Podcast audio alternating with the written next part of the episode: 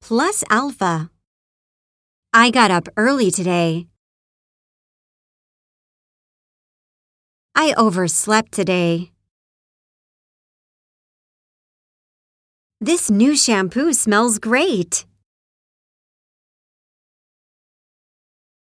I looked in the mirror.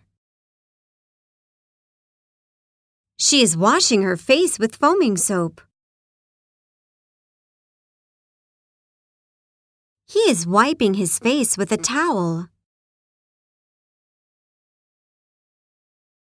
I cut my fingernails every three days.